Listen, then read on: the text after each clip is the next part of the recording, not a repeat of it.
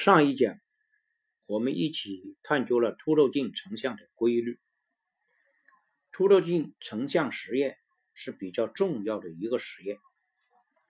有的同学做实验时老是不成功，成不了清晰的像。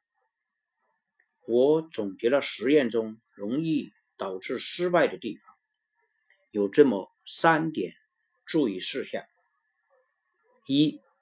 高度问题，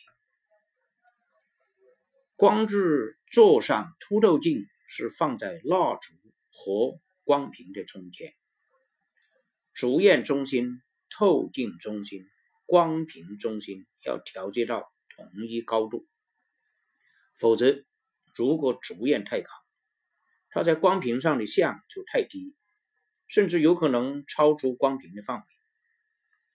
随着蜡烛逐渐燃烧，会慢慢变短，烛焰的高度也越来越低，在光屏上的像则越来越高，也有可能超出光屏之外去。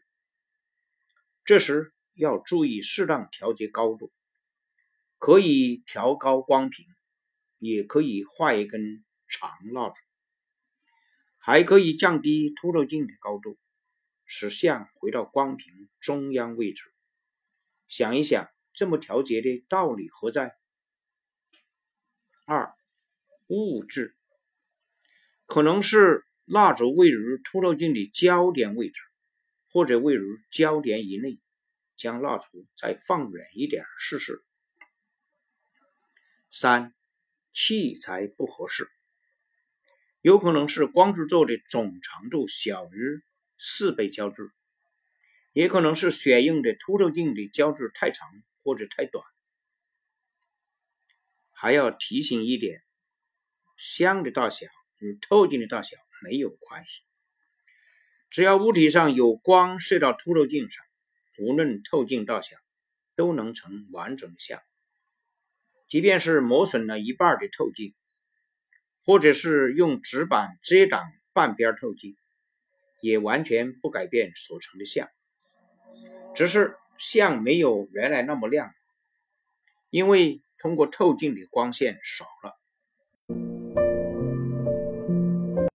思考题：凸透镜成实像是倒立的，这说的是像与物比较上下颠倒。